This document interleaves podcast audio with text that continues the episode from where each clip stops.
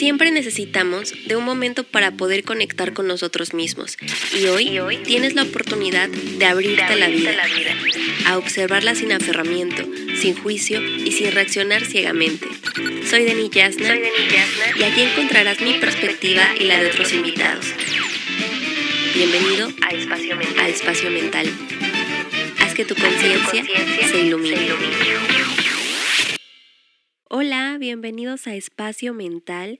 Yo soy Deni Yasna y estoy muy feliz de poder compartir con ustedes el nuevo nombre del podcast.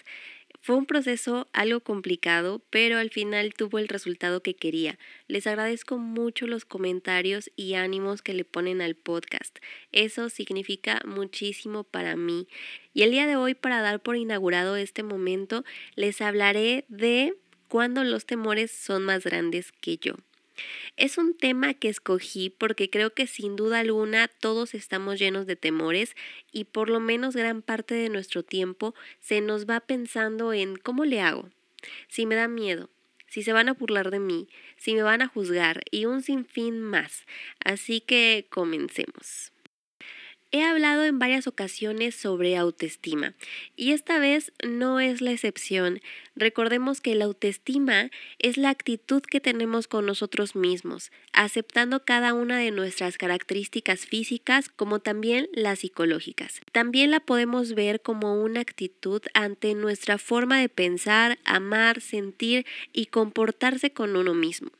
Es por eso que si hablamos de temores o miedos, vamos a estar hablando de lo que te sucede a ti internamente. Yo sé que estamos muy poco acostumbrados a analizar nuestros sentimientos, emociones y pensamientos, pero si no las expresamos desde la razón, nuestra mente puede confundir y rechazar lo que tú quieres lograr. Porque no está mal sentir miedo, lo que está mal es no saber digerir el miedo y comenzar a evitar la situación a la que te quieres enfrentar. Así que como primer punto que quisiera que tomaras en cuenta es que no veas a tu temor como algo negativo. Sé que es diferente a lo que haces, pero no significa que te va a hacer daño. Así que quiero que en estos momentos tomes una hoja, y coloques en la parte de arriba el temor o el miedo que en estos momentos no te pare de dar vueltas. Y debajo de eso, quiero que dividas la hoja en dos. Escribe de un lado positivo y en el otro lado negativo. Quiero que coloques todas las emociones negativas que te produzca tu miedo. Y una vez que ya están enlistadas, del otro lado coloca las emociones positivas que te pudieran ayudar a digerir con más apoyo la situación a la que te quieres enfrentar. Por ejemplo, mi miedo me produce ansiedad, pero el entusiasmo me puede ayudar a dar el primer paso. Con esto no quiero decir que el miedo ya no va a existir. Ahí va a estar. Lo único que va a cambiar es la actitud que tomas ante las circunstancias. Si quieres, después puedes convertirlo en un mantra para que te acompañe a todos lados y esto te anime todavía más a que tú ahora seas más grande que tus temores. Por ejemplo, mantengo mi entusiasmo en medio de dificultades. Ya no permitamos que nuestros miedos o temores nos paralicen hasta el punto de que nuestras decisiones y actitudes queden suspendidas a él. Así que, ¿tú qué decides? ¿Quieres comenzar a tener el control de tus miedos? Bueno, entonces toma en cuenta lo siguiente para fortalecer tu autoestima. Mantén una postura activa. De esta forma vas a evitar el consumo de energía vital que genera la angustia y te domina. Afronta directamente la situación que te produce. Quizá es posible tomar precauciones, cambiar hábitos, no lo sé, pero tomar una decisión.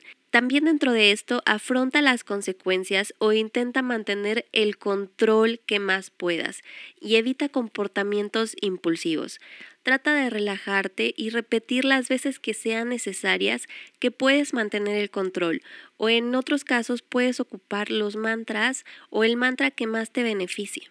De esa forma vas a mandar esas señales a tu cerebro y automáticamente tu cerebro se mantendrá en un estado seguro. Trabaja tus miedos y yo te recomiendo que los trates al menos desde estos cuatro puntos. Número uno, reconocerlos.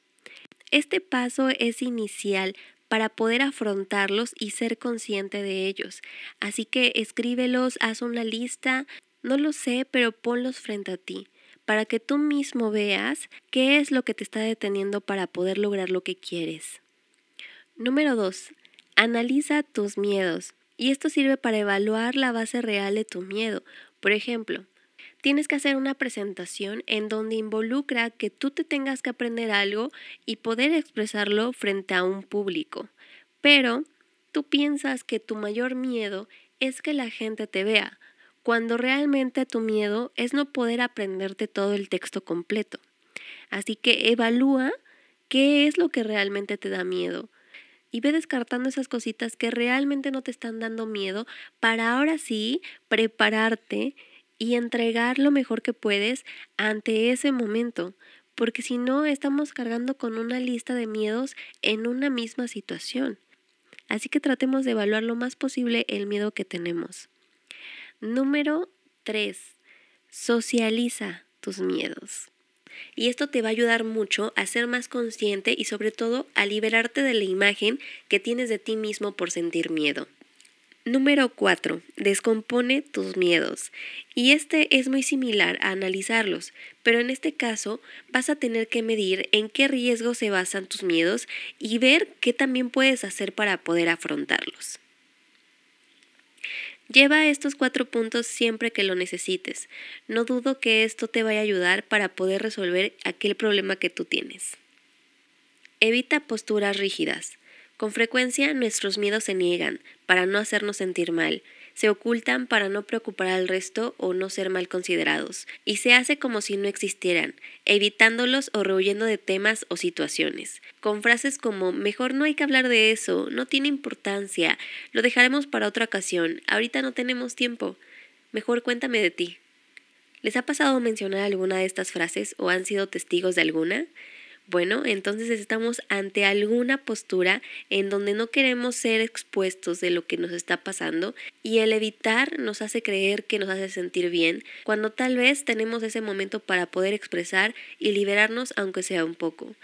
Así que aprovecha las situaciones en las que tú te sientas cómodo para poder expresar. Comparte tus sentimientos.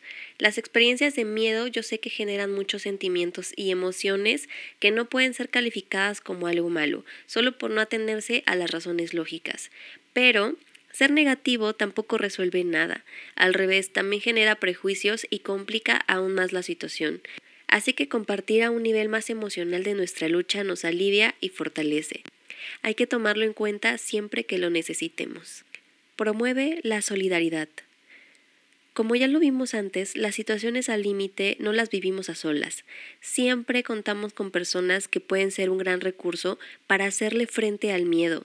Solo recuerda, acércate a personas de confianza. ¿Qué eliges? ¿Tus miedos o una actitud diferente para realizarte?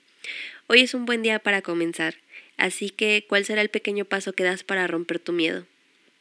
Fue un placer compartir contigo. Yo soy Deni Yasna un abrazo de donde estoy para donde estás. Hasta pronto. Tolerancia, sabiduría y tranquilidad. El espacio mental para dejar que la vida fluya.